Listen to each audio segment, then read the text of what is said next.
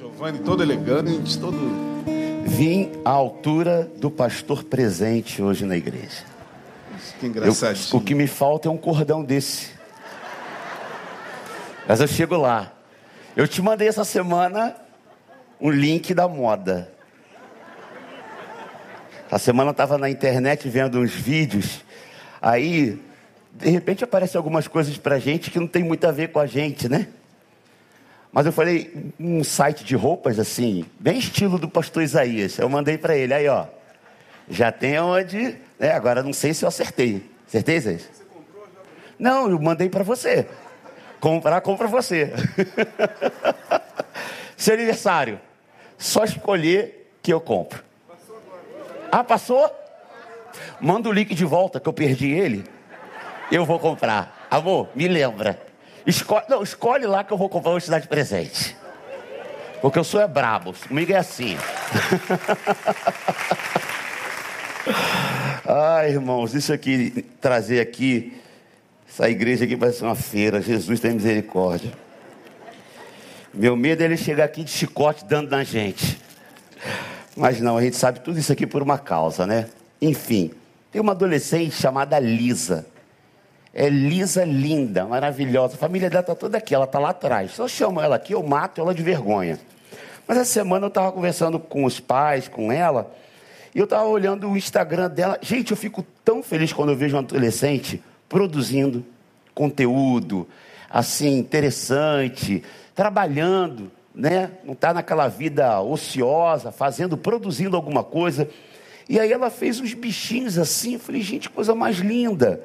Tanta coisa bonitinha, assim, um coraçãozinho, e tantas coisas, é, cordão também. E tem aqui, ó, filhos de Jack. É? De Gick? Geek. Filhos de Geek. Geek é. É nerd. É, os filhos delas são nerds. Ela também é nerd. E o pai. Estava aqui cantando aqui agora e o pai no sax. Aquilo é uma família, né? Família nerd. Nerd para a glória de Jesus. Então, ele estava vendendo, ela falou: vou pegar esse dinheiro para pagar o retiro. Então, se você puder ajudar, a Lisa está ali, está do lado do bis. Aí tu já aproveita, faz um combo, né? Para o seu, depois do almoço, você que não fez o pudim, dá o bis. Né? E tem uma caderneta aqui também. Ela fez esse caderno aqui? A bolsa, ela fez a bolsa.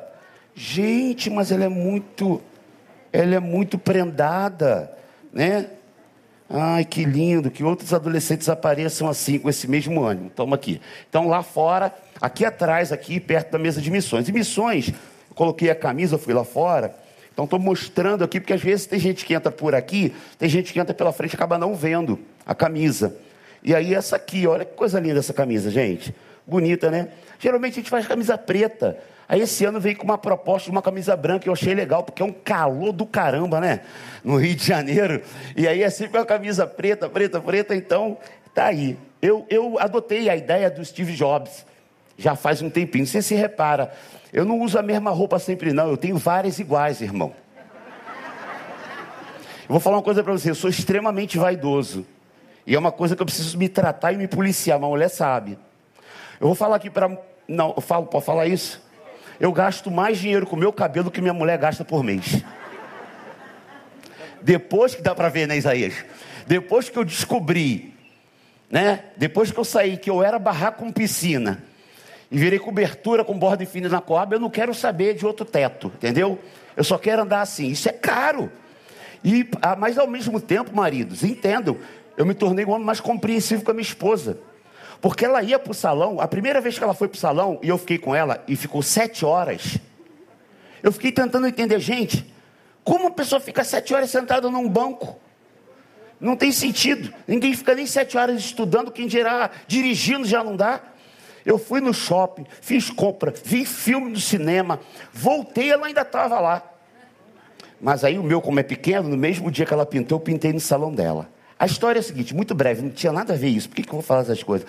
Eu tava, ela estava no salão pintando e eu estava sentado esperando nesse dia. Aí eu peguei a, a revista Quem, a revista Quem, e na foto estava a Ana Hickman e o marido dela. E o rapaz lá, o marido dela, com cara boa pinta, tem um cabelo grisalho.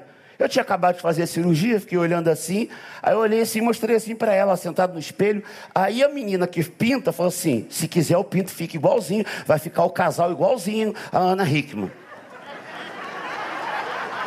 Aí eu pensei, bom, eu recebo a grana que esse casal aí tem também. Eu não quero só o cabelo, não. Aí ela pintou. Cara, mas eu nunca pintei o cabelo na minha vida.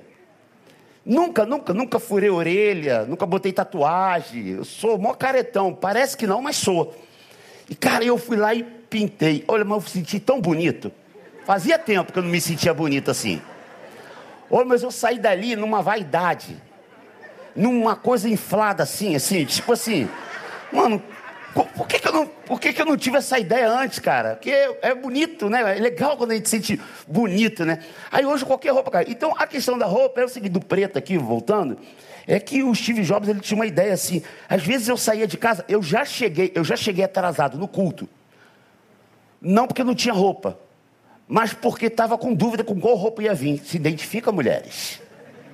Amém, irmã? Eu repreendo esse demônio na tua vida essa vaidade. Falei, cara, isso não é de Deus, não, cara. Então, assim, muito objetivo. Eu tenho 20 camisas pretas, 20 camisas brancas, todas elas lá da Ering. Quando eu vou comprar uma calça, eu compro sempre duas iguais. Só tênis que não dá ainda, porque, em nome de Jesus, a gente recebendo reajuste, a gente vai conseguir. Mas, enfim, é porque é para ser prático, cara, porque eu não quero perder tempo.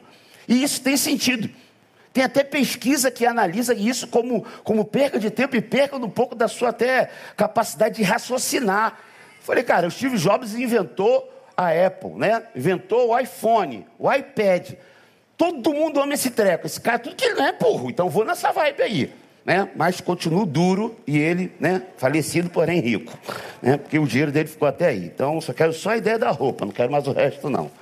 Bom, tem aqui também o, o Betânia Missões, né? O carnê. Você pode aderir aqui o carnezinho aqui, ali atrás. E o nhoque, já foi falado, 25 reais você já pode comprar, que é gostoso.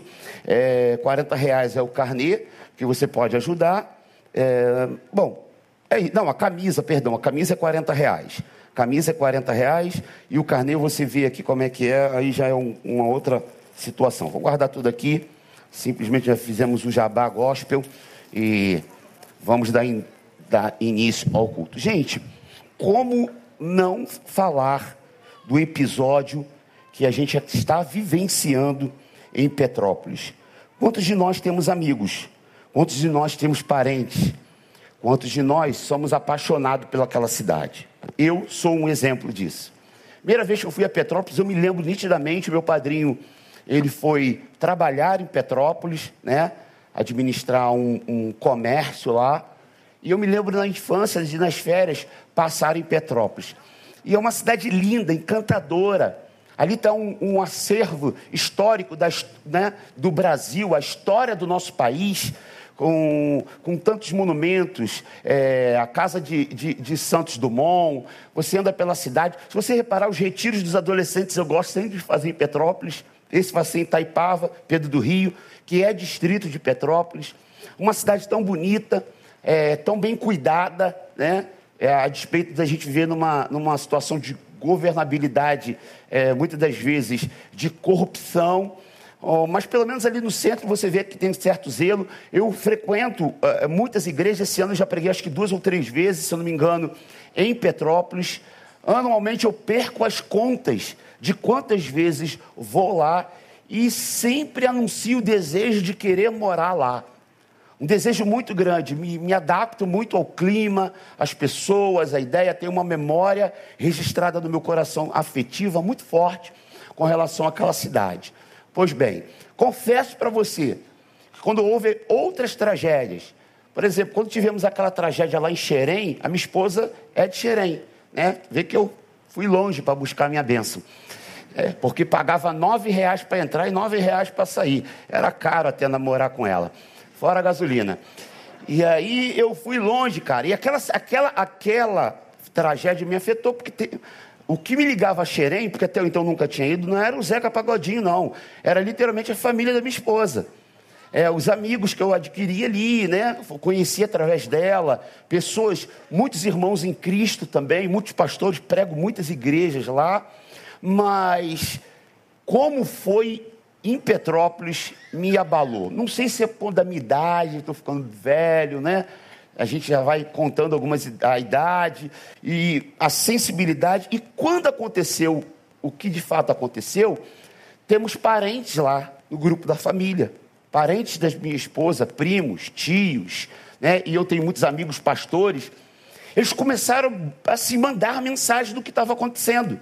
Então, aquelas fotos horríveis que vocês viram, algumas aqui foram compartilhadas, eu as vi logo no início, na madrugada, onde as coisas já estavam chegando, quando as águas começaram a baixar. E aí fui interagindo com pessoas que estavam perdendo coisas, pessoas, comércio. E aquilo foi entrando. Irmãos, eu, eu, eu durante três dias eu não consegui dormir direito. Três dias eu não conseguia dormir. No terceiro dia eu chamei a minha esposa, minha, minha sogra, é, que chegou porque a gente tá, fez uma festinha para nossa filha, e quase que isso sequestrou o momento de eu celebrar com a minha filha os sete anos de vida dela. A Bíblia diz que a gente tem que chorar com os que choram e celebrar com aqueles que assim devemos celebrar. Mas é muito difícil a gente tramitar dentro desse ambiente dicotômico de sentimentos. Pastor Neil já falou por diversas vezes que uma, uma experiência que, ao mesmo tempo que uma pessoa estava enterrando o seu bebê e quase que ele ali não tinha uma palavra para dar, porque é muito difícil, nos engasga, porque a gente, como pai, se vê naquela condição, naquele mesmo momento estava nascendo uma criança de um irmão da igreja. Então a gente, como pastor, às vezes carrega um fardo de sofrimento. Irmãos, é muito difícil.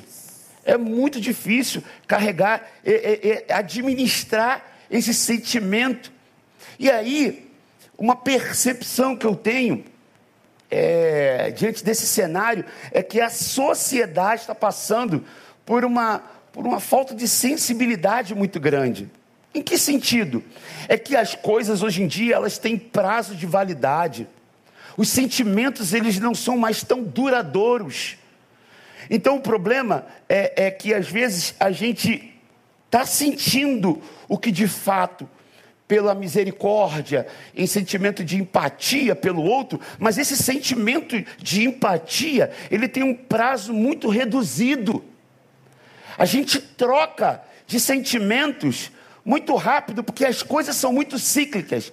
Os movimentos, as coisas, nós temos acesso a muita informação nos dias de hoje. Se acontecesse um fenômeno desse há 20 anos atrás, há 20 anos atrás nós ficaríamos um mês falando isso no Jornal Nacional.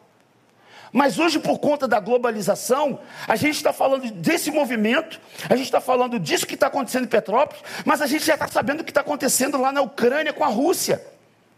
A gente também está sabendo o que aconteceu no Japão, nos Estados Unidos, que aconteceu aqui, que aconteceu ali, e que aconteceu. Então, quando eu sentei no, no, no telejornal e comecei a ver as notícias, eu reparei que o modo de comunicar para esse tempo, ele às vezes ele não é tão empático com uma só notícia, que é uma tragédia que cobre muitas outras, não que as outras não devam ser anunciadas, que elas não sejam comunicadas mas é porque parece que isso vai trazendo de sensibilidade para a gente. A gente vai perdendo a sensibilidade. E às vezes a gente está mais preocupado em querer saber o que está acontecendo do que fazer algo por aquilo que aconteceu numa tragédia mais, é, é, mais grande, podemos dizer assim, de uma repercussão maior. Então eu falei, meu Deus, tô, será que eu estou tendo uma percepção errada da vida? Então orei ali, pai, minha filha está fazendo sete anos. Creio eu que é um ciclo da vida dela. É um período cíclico, dos quais eu tenho visto a mão do Senhor nos cuidados terapêuticos, uma vez que minha filha tem o diagnóstico da questão do autismo. E eu estou vendo o progresso dela. Então eu estou aqui muito grato a Ti, mas ao mesmo tempo estou lembrando dos meus amigos que perderam tudo. Então para para pensar. Nós estamos aqui muito cômodos. A tia do meu sobrinho, entre, é, soube que ela está presa até agora na casa. Ou oh, perdão, até agora não ficou, acho que dois dias presa no, no apartamento dela, porque um dos apartamentos caiu e o outro ficou intacto. Não tinha para onde sair. Gente que saiu para ir na padaria, a prima da minha esposa, uma adolescente, 15, 16 anos, saiu com um coleguinha da escola, se despediu. Um foi para a direita, ela foi para a esquerda. Uma hora depois já estava sabendo que o menino estava falecido, estava desaparecido. Um dia depois soube. Quando você vê aquela cena, daquela, olha aquela cena para mim foi meu Jesus, aquela, aquelas pessoas ali dentro do ônibus virando, tentando sair. É o caso de uma criança, acho que de 10 anos, que pulou de um ônibus para o outro na iminência de que esse ônibus estaria melhor. A mãe não conseguiu. De repente, o ônibus que estava aparentemente melhor ficou pior. E a criança morreu e a mãe sobreviveu. Imagina o coração dessa mãe. Sentimento de não, eu era para ter ido para morrer com ele. Tu acha que essa pessoa está consolada com o fato de a vida dela não ter sido ceifada? Claro que não. Então, é, entramos num ambiente, precisamos entrar num ambiente de empatia, que talvez requer de nós um esforço, e esse esforço vai passar pelo crivo da oração. Temos que orar, em detrimento a isso. Para para pensar da pessoa que, como Petrópolis é uma cidade que tem muito comércio naquela região de roupas, uma pessoa que perdeu, por exemplo, a sua loja, e perdeu tudo, todo o seu investimento diante desse cenário econômico que todo mundo está passando por dificuldade e de repente ela perde tudo. Se ela perde também a sua família, como há casos desse jeito. Tu acha que ele está preocupado com a fábrica, com o comércio que ele perdeu? Tu acha que o que ele possui é tudo? No que diz respeito a que pode dar renda para ele, não, tudo é a família dele, porque o que ele tem lá é para sustentar isso aqui. E se não tem mais isso aqui, do qual é a motivação para ele sustentar, o que adianta voltar para lá? O que adianta se não existe mais nada lá? Essas pessoas, muitas das vezes, são cometidas por desejo de suicídio. Muitas das vezes, as pessoas são cometidas à loucura. Uma mente dependente do estado emocional é quase irreversível a ideia de não ficar louco. Porque ah, entra de tal forma essa catástrofe, essa catástrofe no ser humano, que não é todo mundo que está habilitado para isso. Então, amados, precisamos de oração. Para para pensar nas pessoas na dignidade de receber algo. Olha, eu vou falar uma coisa para você. Podem falar o que for da igreja, mas quando a igreja de Jesus se une, ela faz coisas assim, meu Deus acompanhando, conversando com os pastores, amigos que lá tem. Um me ligou essa semana, não tive coragem de ligar para eles, confesso, me acovardei, mas eu já sei o que vou fazer. Estou indo essa semana para lá para poder ajudar. Preciso ir, até por mim também, para eu me sentir útil, porque eu preciso ter essa utilidade. Eu preciso ajudar, eu preciso estender. Esse pastor falou: Amigo, estou muito feliz a despeito da tragédia. Ninguém aqui da igreja faleceu, da outra igreja desfulando, da outra igreja. Sabemos que o caos é muito grande. Não estou só pensando na minha situação, mas de fato, não morreu pessoas aqui, então a gente também pode celebrar a respeito dessa dor que a gente está vivendo. Mas olha, eu estou impressionado. Chegou uma pessoa que doou 5 mil reais para comprar de roupa íntima zero, novinha. Chegou outra pessoa que comprou 10 fogões. Chegou outra pessoa que doou isso, doou isso, doou isso. Eu falei: caramba, rapaz, tem noção do que você usou essa calcinha por diversas vezes, passou por vários ciclos menstruais. Aí você lava com toda a dedicação e vai lá e entrega. Você dá aquilo que não te presta mais para o outro. Ok, talvez o sentimento, mas o que está lá no nosso interior talvez não passou pelo crivo da santificação das nossas intenções. A gente dá o que a gente já não gostaria mais de usar, porque a gente vai ali e compra uma outra nova. Então a gente só terceiriza aquilo que a gente não está querendo. Será que você, olha, eu vou falar uma coisa para você: ganhar roupas usadas numa festa de aniversário, um brinquedo quebrado, é extremamente constrangedor, tu não acha?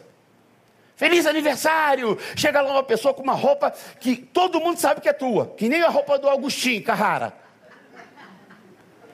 Aí você vai lá e daqui, toma aqui essa roupa aqui, ó. Tu sempre falava que ela é bonita, a camisa era bonita. Tu sempre falava que meu tênis era bonito. Então eu decidi dar ele para você e comprei um outro, igual. Aí estou te dando o velho. Porque não presta para mim, presta para você. O que não presta para mim, presta para você.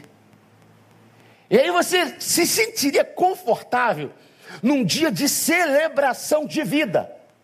Receber um presente usado? Ah, irmão, o que te faz pensar que no dia do luto e da dor, alguém vai se sentir confortável com uma coisa que já foi usada? Se na alegria é difícil, imagina na dor. Imagina no tempo de angústia. Pastor, você está falando que eu não tenho que doar minhas roupas? Não, não é disso. É que às vezes a gente tem que ter um critério, que na maioria das vezes, trabalhei durante muitos anos no Ministério de Missões aqui, e o quanto de roupa que a gente cata isso aqui, isso aqui é descarte, isso aqui é descarte, isso aqui não presta, isso aqui não presta. Então de 100%, às vezes se recupera 40%. Só que a gente tem tempo para isso hoje? Gente, toda essa correria, às vezes a gente não tem tempo. Por que, que o nosso modo de, de, sensibilidade não passa pela nossa perda menor, em detrimento da perda maior do outro? Porque a perda menor é, vai ali e perde 100 na, na, na. Porque o outro perdeu foi tudo. E isso chega para Deus como louvor. Ah, meu irmão, imagina a dignidade do homem, da mulher que perdeu tudo e quer usar uma cueca usada, uma calcinha usada, cara. uma roupa. Então, ah, mas pastor, então eu não dou minhas roupas? Doe. Mas avalie a peça. Dá da melhor forma. Dá o melhor jeito. Que nem uma vez a gente estava precisando de água para doar. Todo mundo, compre água, compre água. Chegou uma pessoa, encheu uma porção de garrafa PET que estava guardada não, aqui a água é limpinha. Eu tenho filtro em casa. Deus tem misericórdia. Amado, mas pastor, eu não tenho dinheiro. Então dobra o teu joelho e ora. Eu não estou desprezando a sua oferta. Não tô, a gente está fazendo uma pedagogia bíblica do que ofertar, do que dar ao outro. Não dá ao outro o que você não deseja para você. Então a gente está vendo um movimento de cuidado, as igrejas estão se levantando. Igreja da Atitude na Barra eu vi, Lagoinha, Igreja Betânia, a igreja. É, cara, as igrejas estão se. fora de outro estado. Gente enviando recurso, gente mandando recurso, fazendo de todas as formas aquilo que pode, se sacrificando. Mas tem gente, cara, que não se sensibiliza. Gente que vê aquela notícia e fala: Deus tem misericórdia. Eu me lembro quando aconteceu o um massacre aqui em Realengo, das crianças na escola Taça da Silveira. Eu estava vindo do trabalho, eu trabalhava de noite, e saindo sete horas da manhã, eu vim direto para cá, sem saber do que de fato estava acontecendo. Estava ouvindo CD no carro, não estava ouvindo rádio, mas eu vim direto para a igreja porque eu tinha que fazer alguma coisa aqui, então vim do trabalho direto na minha sala aqui já era líder de adolescente na época. E aí, quando eu chego aqui, que eu desligo o carro, tiro o CD, eu ouço a notícia, alguma coisa desse tipo. Enfim, eu fico sabendo o que está acontecendo aqui. Eu sou tomado por um desespero. Nós tivemos mais de 50 adolescentes e crianças que estudavam na escola, que eram da igreja. Nenhuma morreu. Uma foi atingida, a bala ficou alojada, ela frequentava a toca. Mas outras mais ficaram abaladíssimas, como temos até hoje, pais na região que não conseguiram se recuperar. Tu acha que aquele monumento bonito que fizeram, a recuperação, a reconstrução da escola, tu acha que aquilo ali é, é, tira a dor de um pai? Tira não, querido. Não dá para tirar. Eu tive a oportunidade de, de, falar no culto em memória aquelas crianças, um culto ecumênico ali. Pude, tive a oportunidade. Foi difícil para mim relembrar. Há pouco tempo atrás, nós vimos aquela mesma tragédia, muito parecida, em São Paulo. Se eu não me engano, numa escola em Osasco. Eu não tenho certeza, agora me corrija. Mas eu acho que foi algum, no interior de São Paulo. O garoto vai lá e assassina. Aí eu reparei a rede social comunicando, eu soube agora pelas redes sociais. Agora muito mais forte. Eu falei, meu Deus, o que aconteceu? E de repente todo mundo comentando, botando hashtag. E eu procurei, quando eu fiz, me trouxe à memória aquilo lá que eu vivenciei. Meus sentimentos começaram a ser muito mexidos. O meu público é o público que Deus me chamou de forma direcionada para comunicar. E não importa onde esteja um adolescente nesse planeta, saiba, eu não fui chamado para ser pastor do seu filho tão somente. Eu entendo meu chamado como sendo pastor de todos os adolescentes do mundo. Mas que questão ambiciosa. Eu falei, é, porque se eu sou pastor de adolescente, não importa, se é adolescente, eu sou pastor.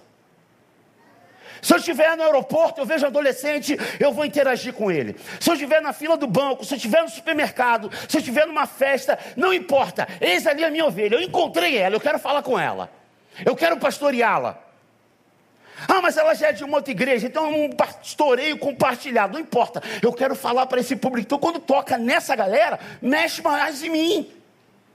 E aí eu vi aquele episódio e todo mundo comunicando a tragédia, jornal, a câmera lá, 24 horas, o link, é, acabou com a programação durante o dia, ficaram 24 horas na porta da escola, e ali a gente sentado na televisão, se nutrindo das informações, querendo saber do que estava acontecendo. Daqui a pouco, ao mesmo tempo que tinha alguém se lamentando, fazendo um texto, meia hora depois, ela estava celebrando, ela estava cantando uma música, estava fazendo um vídeo. Eu falei, cara, ok. Lembra lá do início que eu falei? Chorar com os que choram, celebrar.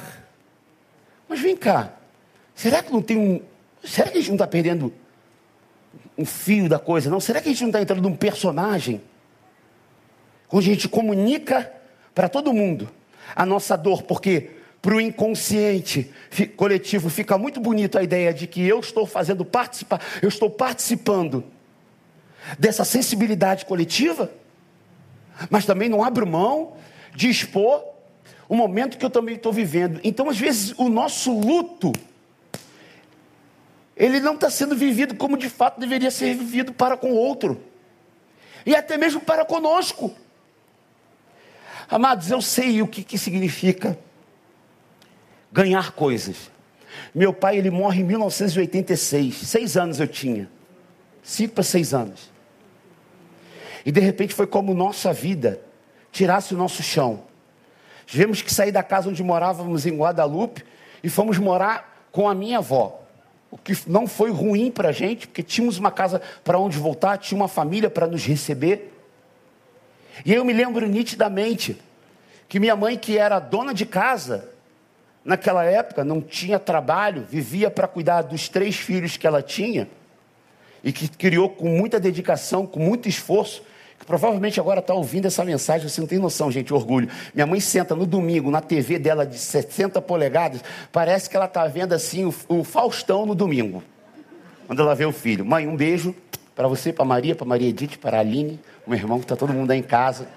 Né? Daqui a pouco estou indo aí filar a boia.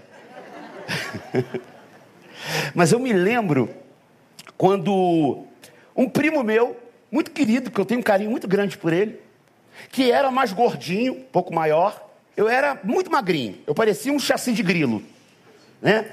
Pequenininho, magrinho, demorei a crescer, a espitifar, mas, pois bem, eu era muito magrinho. E aquele primo era o único primo que tinha assim, único não, mas assim podemos dizer, é o que tinha um olhar mais de, de, de compartilhar. Eu não enxergava o que ele me dava, porque a gente também está falando de um tempo muito diferente. Quando a gente fala da década de 80, a gente está falando de, de, de, de, um, um, de um governo que a economia era extremamente estragada, literalmente. A gente comprava um feijão, um exemplo, a dois reais hoje, amanhã ele era e cinquenta, né? O preço mudava todo dia, oscilava. Tu não via nos supermercados da década de 80 as prateleiras lotadas das coisas. Tinha pouca coisa sendo vendida. Porque tu não sabia a oscilação, os supermercados eram assim. Não era como é hoje, não tinha a variedade de brinquedos, economicamente, independente do, dos partidos que passaram por aí, por mais que a gente reclame de tudo que a gente está, só quem nasceu na década de 80, 70, 60 sabe o que significa o que a gente passou economicamente. Eu me lembro que na minha casa, comida, é, é qual era a comida do, do brasileiro no domingo? Macarrão e frango. E era luxo. Primeira vez que eu comi um bife, a milanesa, eu me lembro como se fosse hoje, nitidamente, gente. Foi tão gostoso que eu comi num domingo. No outro domingo, minha mãe fez de novo e eu adorei. No outro domingo voltou o frango. Eu falei, mãe, cadê o bife de domingo? Até hoje minha mãe chega lá e fala assim: filho, eu vou fazer um bife de domingo para você. Hoje eu como bife de domingo a hora que eu puder, que eu quiser, se bem que a carne está muito cara, né, gente? Mas em nome de Jesus vai melhorar, não vamos voltar para o nível da década de 80, não. Mas eu lembro que um primo meu, ele chegava e ele me doava a roupa, ele era mais gordinho e mais alto. Então imagina, eu magrinho usando uma cueca. Minha mãe costurava uma parte da cueca aqui, dava uma, pe, uma pe, pence, era pence, é isso? Uma pence aqui, botava outra pence aqui, mas os chongo não dava certo. Você entendeu? Não dava certo isso. Mas, meu irmão, eu, eu queria saber disso. Eu era tão feliz, cara. Eu ficava tão grato. E quando vinha os casacos assim, que vinha até aqui, e às vezes cortava, mas aí como vai afinalando, né? Ficava aquela boca desse tamanho, eu botava aqui assim, ó, porque na década de 80 também era moda usar casaco até aqui. E a gente ia dando um jeito. Ganhava um tênis maior, botava algodão para preencher. E eu ficava feliz quando ganhava um rainha um pedatleta. Estamos falando de um tempo muito diferente economicamente. Mas nunca me foi doado algo ruim. Sempre teve um cuidado de dar um pontinho que sai, descosturou, que tu via que dava um pontinho, sempre vinha com um cheiro gostoso, de homo mesmo, sempre vinha passado. Então, às vezes, a gente vai ver que há diferença não está tão somente no novo, mas como a gente dá esse novo para o outro. Imagina como essas pessoas estão sentindo. Amados, ontem eu estava aqui vendo o café de missões da igreja, que provavelmente um público quase presente, como aqui está nessa manhã.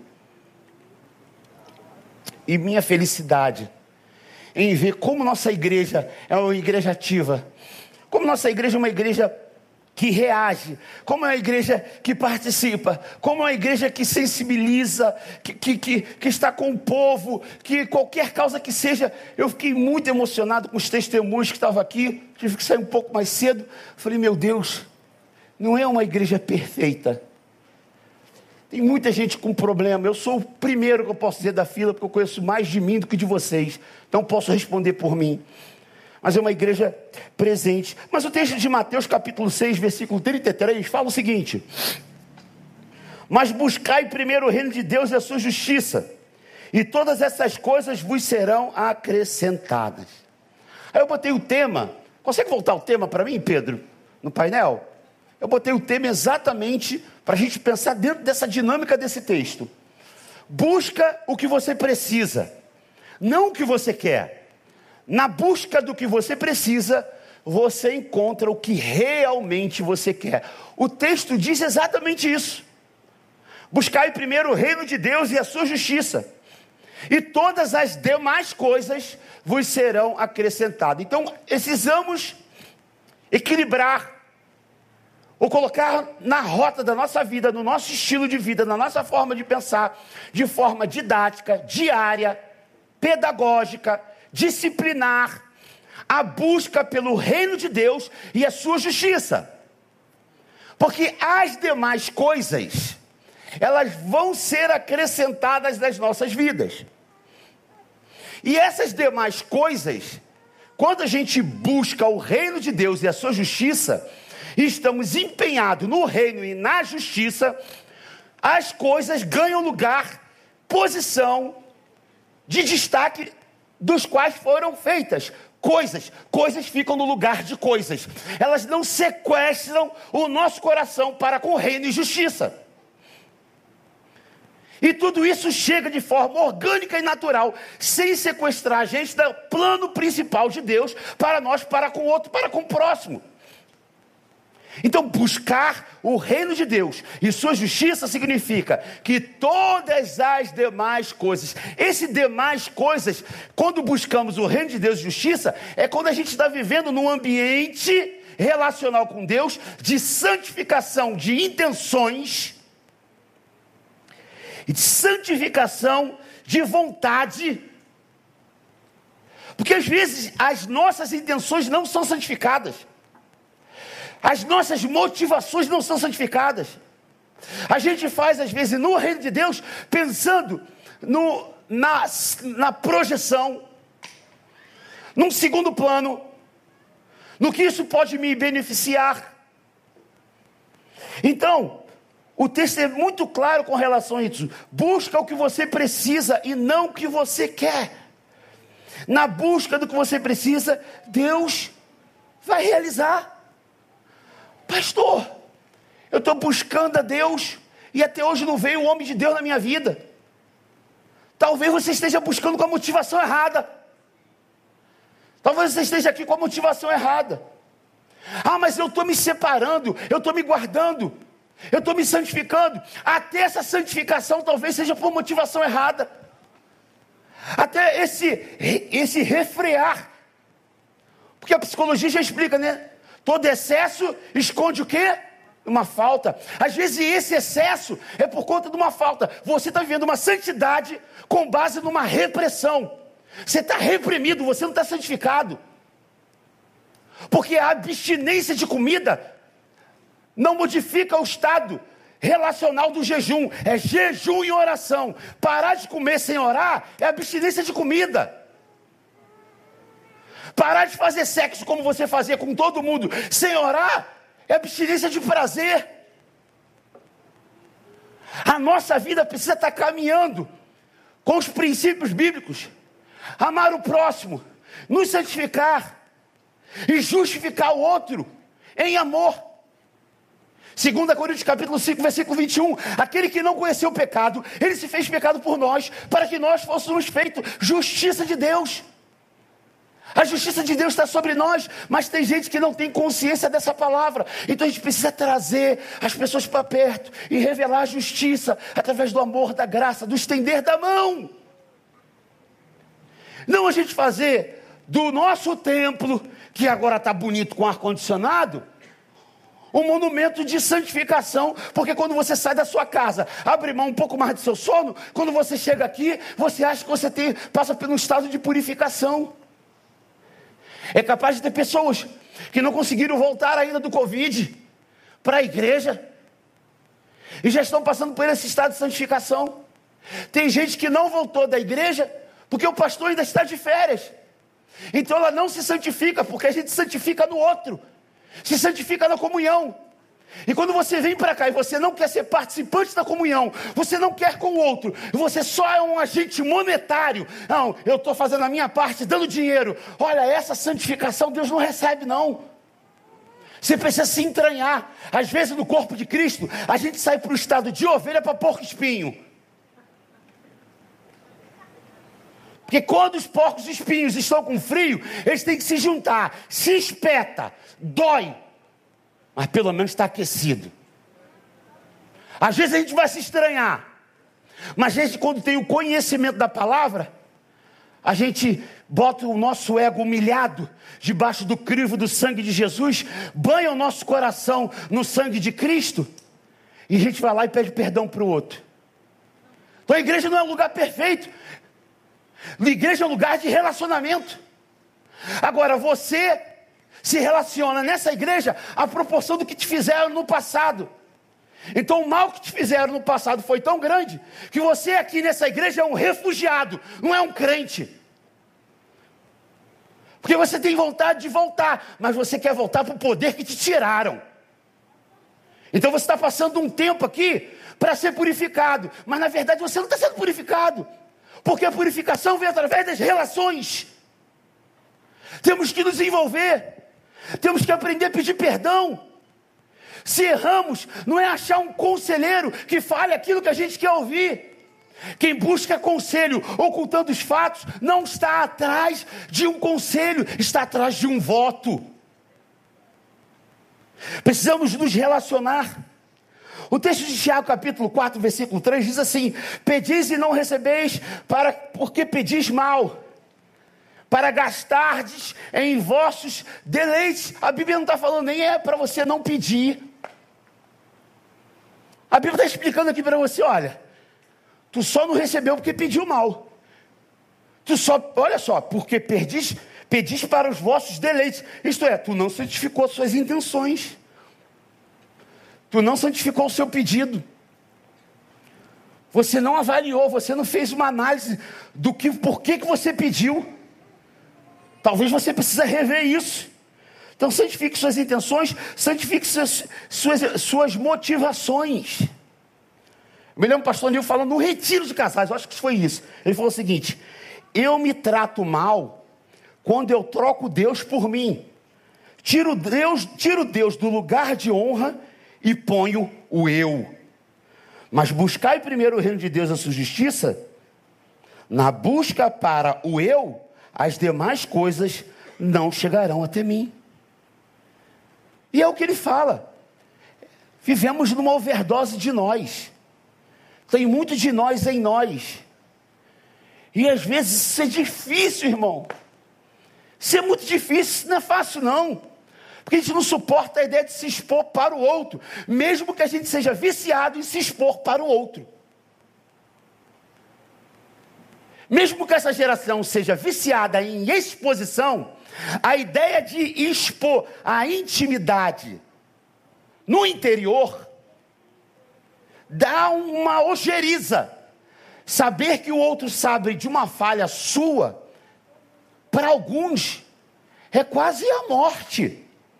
Então, o que, que acontece? A insensibilidade com o outro revela a minha doença. A insensibilidade, essa overdose de imagem, tem sequestrado a nossa humanidade. Tem gerado nessa geração uma insensibilidade muito grande. Eu vejo isso como uma rancenise. Todo mundo sabe que é rancenise, né? O nome mais bonito para se falar tecnicamente. Mas é a lepra. É como se fosse uma rancenise existencial que a sociedade vive. Rancenise e lepra. Começa com uma manchinha. Por fora. Quando a gente percebe, é porque está sendo revelado por fora, mas ela já começou por dentro. Atinge os nervos. Perda de sensibilidade. Parece que é uma rancenise existencial. É possível que o corpo da igreja esteja passando por essa enfermidade. Gente que está aqui ouvindo tudo que está ouvindo, vendo todo mundo se movimentar, e ela aqui ocupando um espaço totalmente insensível a tudo que está sendo realizado. É o corpo com um pedaço, com uma parte de rancenise a mancha vai ficando um pouco mais escura. Agora, olha só que interessante. A rancenise está numa das mãos. Você toca na rancenise, na enfermidade, e você não sente nessa mão que está contaminada o corpo. Mas a outra mão, quando é tocada, sente. Então, no mesmo ambiente, tem um tocando mas o outro sendo tocado e não sentindo o outro ser tocado. No mesmo ambiente onde chega tudo para uma mão chega para outra, para uma chega todas as sensibilidades, para outra chega metade da sensibilidade ou quase nada. E é o corpo. E está aqui. E aí qual o problema disso? Gente que pode estar aqui já está passando por um estado de putrefação a ponto de ser amputado, a ponto de ter que retirar determinada parte do membro. E quando se tira uma parte do membro, qual é a ideia? Colocar uma prótese. E a prótese ela tem dois objetivos. Podemos dizer assim, principalmente hoje. Tecnologicamente, você pode colocar uma prótese que vai ser ligada aos nervos, que não foram afetados, e você conseguir voltar a ter o movimento das mãos. Cientificamente, talvez futuro mais próximo, até volte um pouco da sensibilidade, mas não é orgânico. Aí a pergunta é: você está aqui, você é uma prótese? Ou você faz parte do corpo? Você está percebendo essa insensibilidade em você? Sabe qual é a bênção? É que Hanseníase tem cura. No tempo de Jesus não tinha.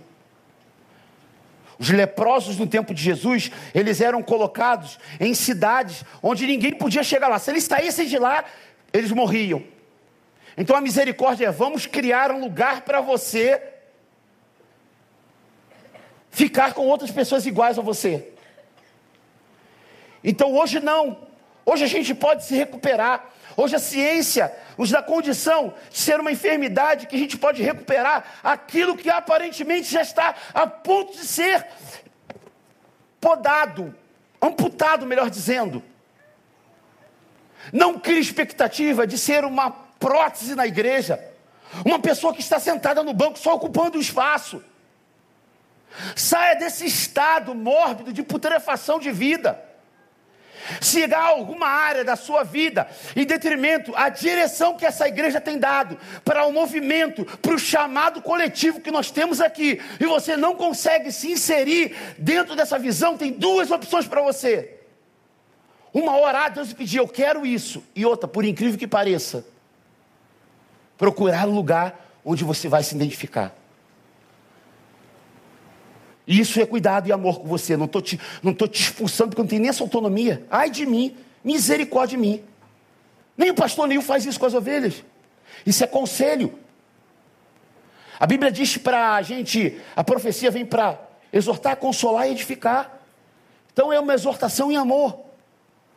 Que às vezes você não se encaixou e talvez você entenda que tua vida é cantar, cantar, cantar, cantar, mas você não foi chamado para cantar no vida. Aí você quer morrer e você fica aqui olhando, criticando, observando se tem algum defeito, observando se tem alguma falha do músico. E aí daqui a pouco você senta com uma outra pessoa e você começa a querer fazer com que essa pessoa enxergue o que você está enxergando tecnicamente, porque você não foi chamado para servir na área em que você gosta de servir. E aí sabe qual é o problema da rancenismo? Não é uma doença que pega no ar, é uma doença que pega no toque. Então você acaba contaminando o outro, tocando o outro, tentando contaminar o outro do mal que está em você. E você precisa aprender a se desfazer disso. Então, o ambiente de contaminação é a própria igreja. Hanseníase é uma doença crônica, transmissível, tem preferência pela pele, nervos periféricos, podendo cursar com surtos racionais intercorrentes, o que lhe confere alto poder de causa de incapacidade e deformidade física. Principais responsáveis pelo estigma é a discriminação às pessoas. A transmissão se dá a uma pessoa doente sem tratamento para outra, após um contato próximo e prolongado. E o que é o pior? É quando o remédio está aqui e você não toma posse do remédio. A palavra está sendo pregada e você fica resistente. É como uma criança. Quem lembra do Berotec? Pior remédio da face da terra. Um negócio que se dava injeção, dava na boca de criança, que na tortura. Se eu, só em falar eu tenho ânsia de vômito. Eu não tomo esse remédio há mais de 20, 30 anos. Mas eu lembro até hoje do gosto dele e do mal que ele me fazia. É amargo? É. Mas era o que curava. Às vezes a palavra chega a você amarga por causa do nível de enfermidade que você está. Porque eu só tomava Berotec quando o estado estava muito pior de, de enfermidade. Mas às vezes, um Coristina D já resolvia. Só que você foi resistindo até o Coristina D. Uma aspirina resolveria. Um cuidado maior, não andar com os pés no chão, frio, já dava uma ajuda. Mas você vai se entregando ao léu, vai se entregando a toda a situação. E aí, quando chega no estado de remediar e que está muito ruim, você começa a enxergar todo mundo como inimigo. Porque é assim que uma criança, quando está recebendo um remédio muito ruim, enxerga como inimigo. Não vê a mãe com inimigo. Estava brincando com um amigo meu que foi lá em casa esses dias, que o filho dele foi, a mãe levou ele para tomar vacina. Já viu aquelas crianças pequenininhas que parecem um anão?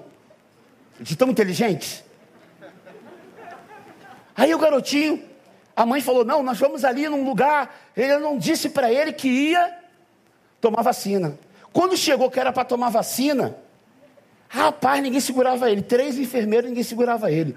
Não, não, não, não. Tomou vacina, ele falou: A senhora me enganou. Você não falou que me trazia aqui. Você me enganou. Você não está sendo enganado aqui. Isso eu posso te garantir. A palavra que está chegando a você é de verdade. O púlpito dessa igreja é farto. Graças a Deus a equipe pastoral é boa. Você fica assim, ah, pastor Isaías é meio, meio estranho, né? Meio assim, exótico. Glória a Deus que ele é exótico. Glória a Deus pela sabedoria dele. É. Sabe por quê? Às vezes o pastor, nem, o, o pastor Isaías fala umas coisas que eu não entendo. Não entende porque você é burro, não porque ele é inteligente. Ah, tu não estuda e a culpa é dele que é inteligente?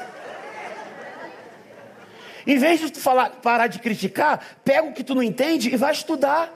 Mas sabe o que acontece? A gente está acostumado, a gente quer sair daqui como se igreja fosse um fast food. Você não tem vida relacional com Deus durante a semana e você acha que eu tenho que dar para você aquilo que você não tem compromisso consigo mesmo. E aí eu tenho que ser responsável pela sua saúde emocional espiritual. Só não, brother. Vai ler a Bíblia. Aí o outro chegou aqui para mim e falam para a gente, pastor, ele sabe. O outro chegou e falou assim: é, eu gosto muito do pastor Denilson.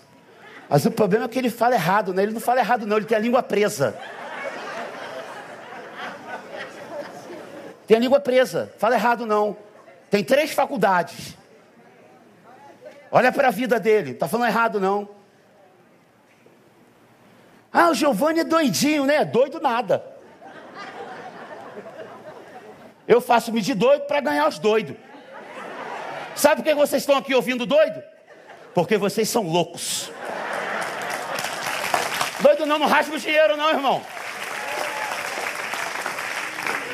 Então se tu veio aqui, sabe essa galera aqui, tá, aqui esse banco vazio aí? Viram o banner ontem que eu ia pregar, mas da noite é o Niltinho.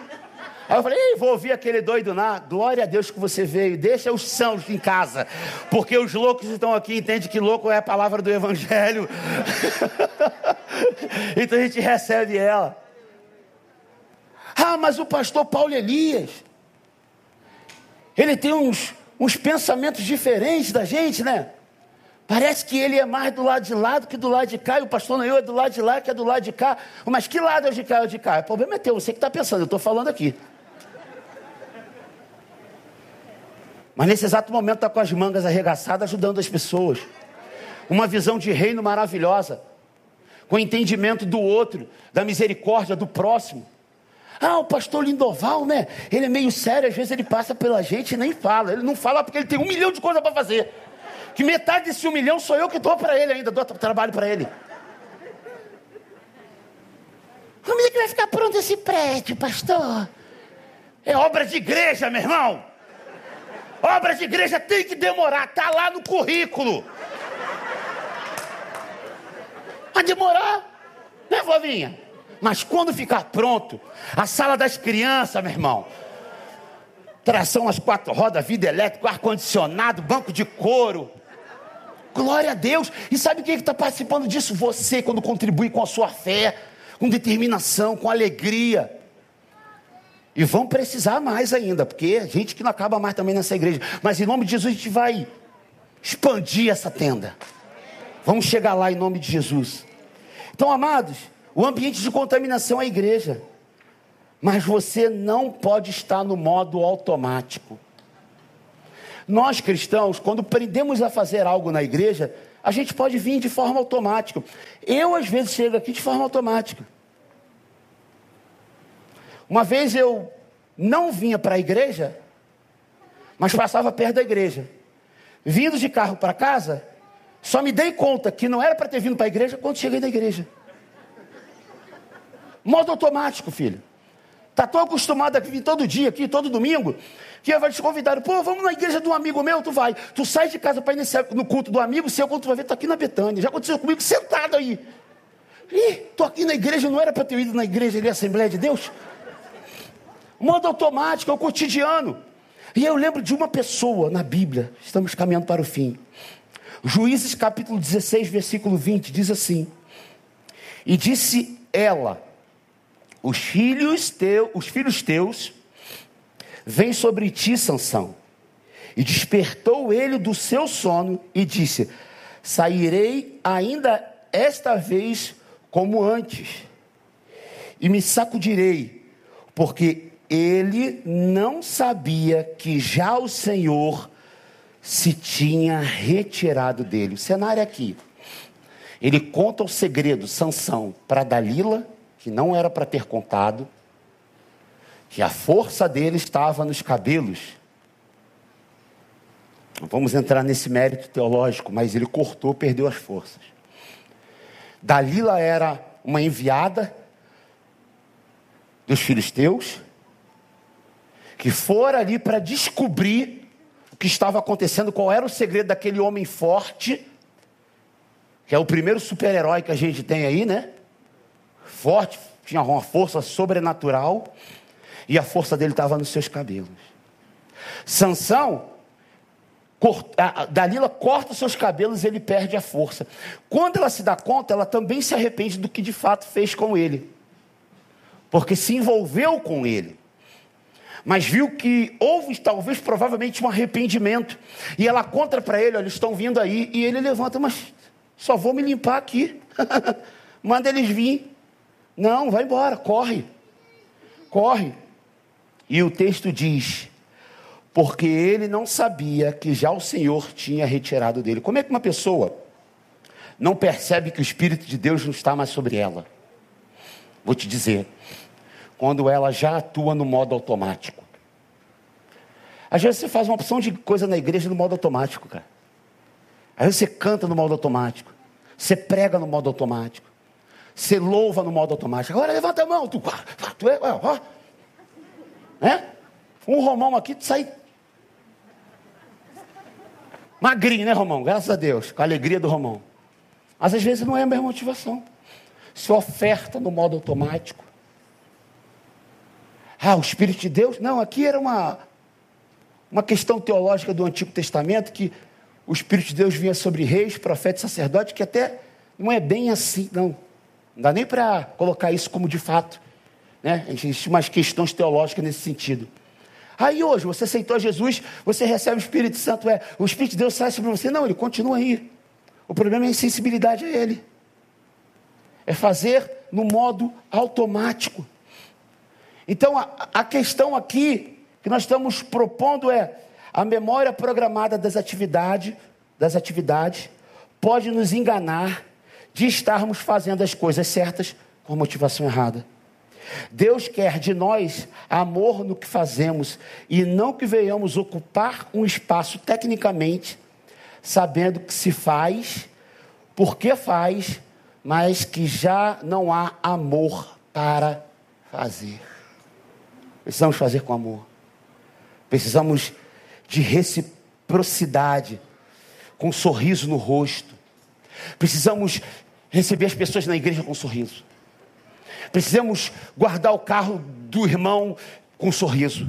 Precisamos limpar a igreja com um sorriso. Precisamos dar lugar ao outro com sorriso. Precisamos é, convidar o outro com alegria, com sorriso, com amor. Precisamos subir aqui para cantar com alegria. Preciso pregar aqui com fogo de Deus no meu coração. Você precisa se arrumar, porque o culto não começa quando você chega, o culto começa quando você sai de casa. Não é você levantar e falar, ah, eu tenho que ir para a igreja, eu trabalhei para caramba essa semana toda, eu estou cansado, ai, precisava dormir mais um pouquinho, ai, eu queria descansar, não começou o culto não. É diferente, não, estou cansado. Mas de forma racional, alegrei-me quando me disseram, vamos à casa do Senhor. Eu vou para a casa do Senhor. Eu posso estar com dor. Amados, Três horas da manhã eu mando um recado para o pastor Isaías e graças a Deus ele não estava orando, estava dormindo. E eu falo, Isaías, eu estou passando muito mal. Eu não sei se eu vou conseguir chegar na igreja para pregar. Oito, sete horas da manhã eu mando um recado, mas eu estou bem aqui. Irmão, eu estou falando contigo aqui, mas tu não sabe como é que está aqui. Deus tem misericórdia de mim. Tomara que seja o Espírito Santo segurando todas as saídas em mim que o negócio não está fácil, não. Passei a madrugada toda aqui. E pregar uma hora, eu posso te garantir, como pastor, na unção que Deus me deu, é como se tivesse oito horas de trabalho. Ah, tu é vagabundo, pastor. É porque tu nunca pregou como eu prego. Porque já tem pesquisas comprovadas, cientificamente, exatamente isso na vida do pastor. Isso foram pesquisas não para justificar que a gente trabalha oito horas num domingo. É porque há um estresse, há uma expectativa. Porque sabe o que acontece? Eu termino de pregar hoje, amanhã já começa o que, que eu vou pregar segunda-feira na toca. Então, pregar para um pastor é como se você tivesse um parto no domingo e engravidasse na segunda.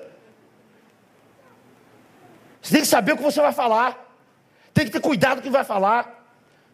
Você tem que estudar, você tem que ler, você tem que clamar o sangue de Jesus, pedir a bênção dele, pedir a misericórdia dele. Porque eu não subo, não subo aqui cheio de mim, não. Eu subo aqui cheio de medo. É um púlpito, é uma responsabilidade. O púlpito dessa igreja não é para qualquer um subir aqui, não. Não que eu seja alguma coisa, mas a exigência aqui é grande, querido. Então a gente tem que fazer com amor, com alegria. Ontem, pastor Neil estava aqui. Eu encontrei com ele ali no carro, na hora que ele estava indo embora. Cara, que alegria do pastor Neil, cara. Que alegria, vocês dia 6, quando o pastor Neil estiver aqui, amado, vem, que o homem está com Deus no lombo. O cara está cheio de Deus, brother. Sangue de Jesus tem poder. Ah, ele ficou dois meses, podia ficar seis então. Que ele está com Deus no lombo. Deus, ele está cheio de Deus, ele está vindo com força, ele está vindo com, com sangue nos olhos, ele quer impactar essa nação. Ele, Deus falou com ele, e eu estou nesse propósito, eu estou aqui, para onde senhor falar que eu vou? Eu mergulho na Bíblia, eu acredito até na capa. Vamos embora, pastor, eu quero fazer mais, eu quero ir mais. Onde a igreja mandar, eu vou, e vou com fogo no meu coração. Compartilhe essa unção que está com o Senhor comigo, e Ele vai compartilhar com você. Esse ano é um ano de trabalho mas também é um ano de colheita, é um ano de vitória. Começamos esse iníciozinho com dor, mas não há dor que dure para sempre. Nós estamos chegando lá trazendo alívio. Uma menina mandou um recado para mim. Agora eu encerro. Pastor, a igreja é fabulosa. Estou impressionada. Estou impactada. Eu nem preguei tudo que eu queria. E eu falei para Isaías que ia ser rápido. Eu falei assim, pastor, eu estou impactada. Quanto recurso. Eu só queria pedir uma coisa. Nós precisamos de gente aqui. Nós precisamos de oração. Nós precisamos de pessoas que nos abracem. Pastor, eu preciso de pessoas para cuidar de criança. As crianças não entendem nessa hora. A questão do luto. Tem criança que perdeu o pai, a mãe está aqui. Precisamos de material escolar, precisamos disso, disso, disso. Isso tudo já chegou, pastor. Não tem nem mais onde guardar, estamos mandando para outro lugar. A gente precisa de gente para orar, precisa de gente para tocar, gente para abraçar. Aí o Nilton, mas na reunião que a gente estava, né? A gente conversou um pouco sobre isso, mais ou menos, dessa sensibilidade, tudo. Ali tu convocou a juventude, convocando a igreja para escrever uma carta de amor para as pessoas. Falei no grupo dos adolescentes, escrevam cartas, eles estão escrevendo cartas. Imagina uma cartinha de amor. Falei, gente, bota um perfuminho, bota um bis aí, um chocolatinho também. Pastor, às vezes o que eu posso escrever uma carta. Ah, meu irmão, às vezes essa carta vem com cura. É uma carta, é uma oração. Coloque na sua agenda semanal orar. Coloque na sua agenda semanal clamar. Pastor, eu sou um grande empresário. Eu invisto bastante. Eu abençoo. Eu não estou mandando direta para os meus amigos que aqui estão, não, pelo contrário. Os que tem aqui eu conheço. E eu sei que são homens de Deus, são desprendidos. Eu os conheço. Se você sabe que eu não te conheço, é contigo que eu estou falando. Por que, que tu está juntando tesouro na terra, meu brother? A vida é tão perecível, tão frágil. Ah, mas eu tenho 20 casas.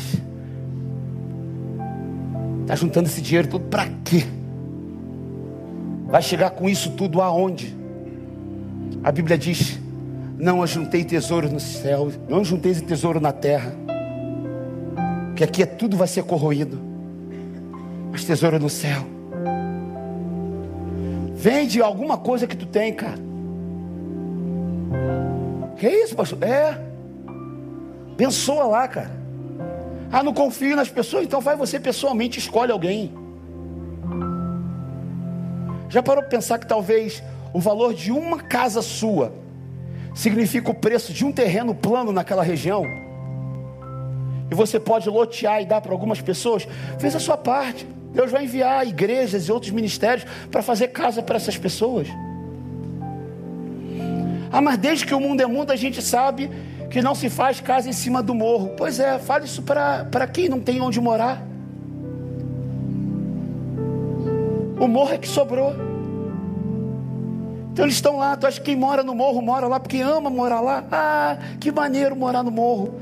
Subir aquela escadaria toda, esforçar para chegar até lá em cima. Ah, querido, eu creio numa igreja que pode avançar. Mateus 25, 31, 46. E quando o filho do homem vier em sua glória, e todos os santos anjos com ele, então se assentará no trono da sua glória, e todas as nações serão reunidas diante dele e apartará uns dos outros, como o pastor aparta dos bodes e as ovelhas, e porá as ovelhas do lado direito, mas os bodes do lado esquerdo.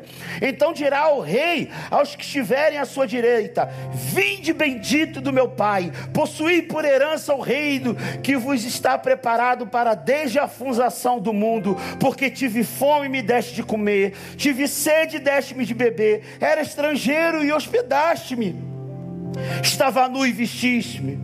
Adoeci e visitaste-me.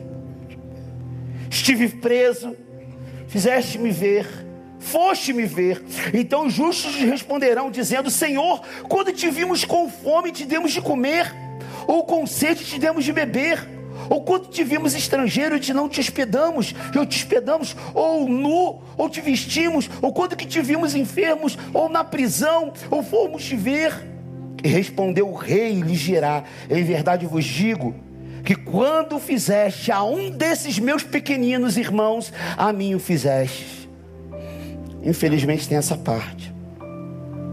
Então dirá também aos que estiverem à sua esquerda: Apartai-vos de mim, maldito, para o fogo eterno, preparado para o diabo e seus anjos, porque tive fome e não me deste de comer, tive sede e não me deste de beber Sendo estrangeiro, não me recolheste. Estando nu, não me vestiste. E enfermo e na prisão, não me visitaste. Então eles também lhes responderão, dizendo: Senhor, quando te vimos com fome, ou com sede, ou estrangeiro, ou nu, ou enfermo, ou na prisão, e não te servimos? Olha o cinismo. Então lhe responderá, dizendo: Em verdade vos digo, e quando a um destes pequeninos não fizeste, não fizeste a mim irão estes para o tormento eterno, mas os justos para a vida eterna. Amados, esse é o tempo. Esse é o tempo. Não dá para diante de um cenário desse a gente não se sensibilizar. Obrigado a todos que ajudaram. Mas quem puder fazer algo mais, o além, talvez aquilo que para você pode ser quase que impossível, não se hesite, em nome de Jesus. Esse ano temos muitos desafios. Invista também na sua igreja. Acredite nos desafios. Se fôssemos uma igreja gananciosa, talvez esse quarteirão todo já era um templo. Porque tem gente que entra aqui, vai embora porque não tem lugar para sentar e nem lugar para estacionar. Mas literalmente aqui, só está aqui quem de fato se sente pertencente ao corpo. Se há alguma rancenize em você, se há algum mal habitando no seu coração, te desmotivando, se você está perdendo a sensibilidade em nome de Jesus, se ressignifique, se cure, se revitalize, servindo, sendo útil, amando. Pastor Paulo apresentou um projeto ontem. A juventude logo mais vai apresentar um projeto também, dando spoiler aqui. Pastor vai chegar aqui falando de vários projetos também. A igreja daqui a pouco cabe essa obra. Cara, a gente precisa ser corpo. A Bíblia diz em Efésios capítulo 5,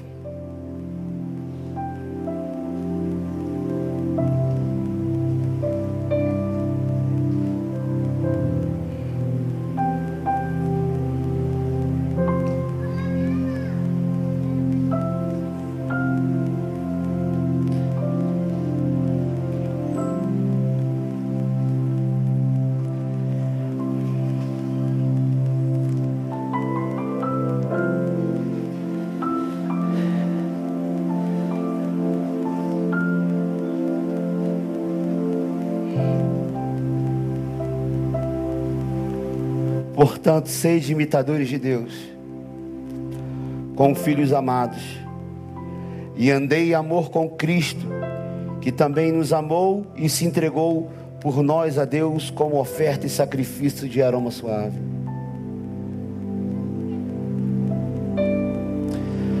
Mas à frente o texto diz: falando entre vós com salmos, hinos e cânticos espirituais pois assim seremos cheios do Espírito. Por certo, provaremos da bondade do nosso Deus, porque os dias são maus, mas Ele está conosco. Vamos ficar de pé.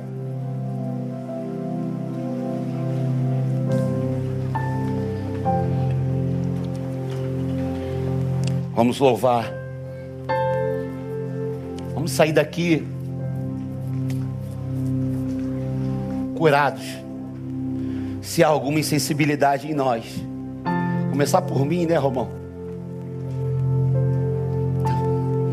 A gente tem, né? Né, Tiago? A gente tem, cara. A gente é corpo.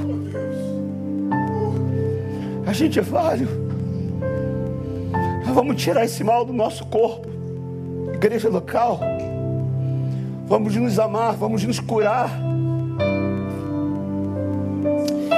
Que pena que a gente não pode se abraçar agora.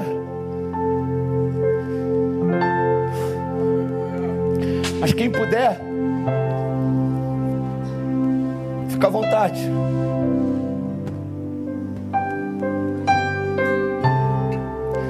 Senhor, cura o nosso coração, Senhor.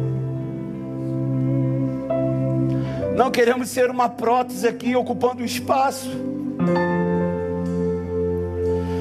Não fomos chamados para ser ministros de plástico, mas de carne e osso. Não fomos chamados, Senhor, para ignorar o nosso corpo. Não fomos chamados para amputação. Fomos chamados, Senhor, para ressignificação, para amar, para estender, para curar. Deus, em nome de Jesus, vem sobre a tua igreja e traz um bálsamo, Senhor, de cura, uma unção de cura nesse lugar, para aquele que está precisando de uma direção, para aquele que está precisando da santificação das suas intenções, que ele se ressignifique, que ele volte para o caminho, que ele volte para a motivação certa.